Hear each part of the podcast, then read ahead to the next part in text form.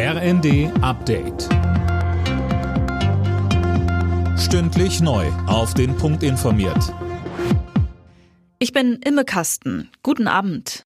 Ab kommender Woche soll wieder russisches Gas über Nord Stream 1 nach Deutschland geliefert werden. Das berichtet die Nachrichtenagentur Reuters und beruft sich auf Insider.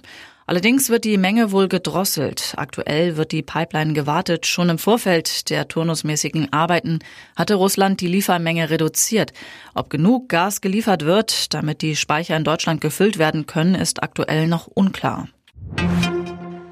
Außenministerin Baerbock pocht auf zusätzliche Anstrengungen beim Klimaschutz. Zum Abschluss des Petersberger Klimadialogs in Berlin forderte sie alle Staaten dazu auf, schnell auf erneuerbare Energien umzusteigen.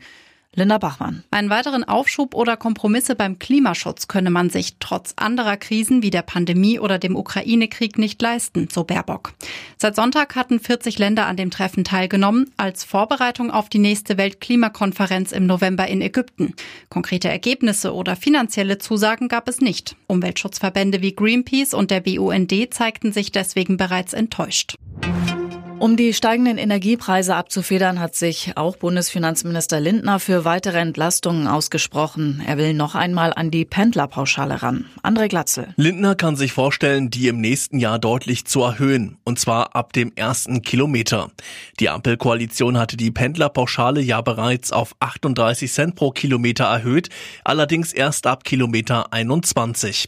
Zuvor hatte bereits Familienministerin Paus gefordert, Familien mehr zu entlasten, etwa über das Kindergeld.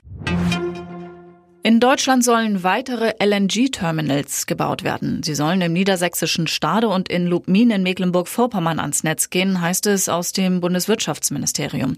Minister Habeck erklärt, wir müssen russisches Gas so schnell wie es geht ersetzen.